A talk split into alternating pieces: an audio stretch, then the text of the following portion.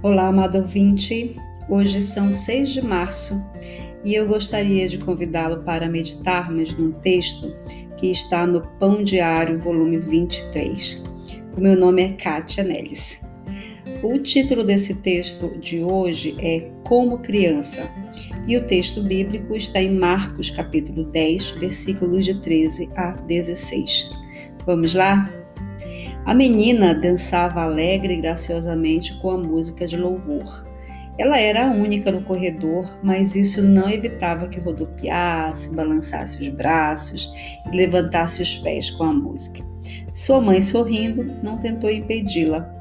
Meu coração se alegrou ao observá-la e desejava me ajuntar a ela, mas não o fiz. Há muito tempo já tinha perdido essa alegria que se expressa inconscientemente e a admiração da infância. Sei que devemos crescer, amadurecer e deixar as crianças para trás, ou as criancices para trás. Porém, jamais deveríamos perder a alegria e a admiração, especialmente em nosso relacionamento com Deus. Quando Jesus vivia na terra, acolhia as crianças e frequentemente se referia a elas em seus ensinamentos. Certa ocasião, ele repreendeu os discípulos por tentarem evitar que os pais trouxessem seus filhos para serem abençoados, dizendo: Deixem que as crianças venham a mim. Não as impeçam, pois o reino de Deus pertence aos que são como elas.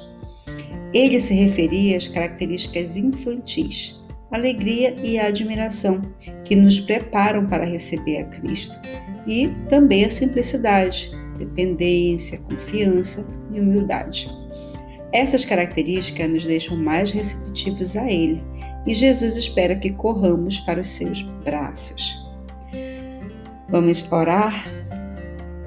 Abba, Pai, Paizinho querido, Ajuda-nos a sermos mais infantis em nosso relacionamento contigo.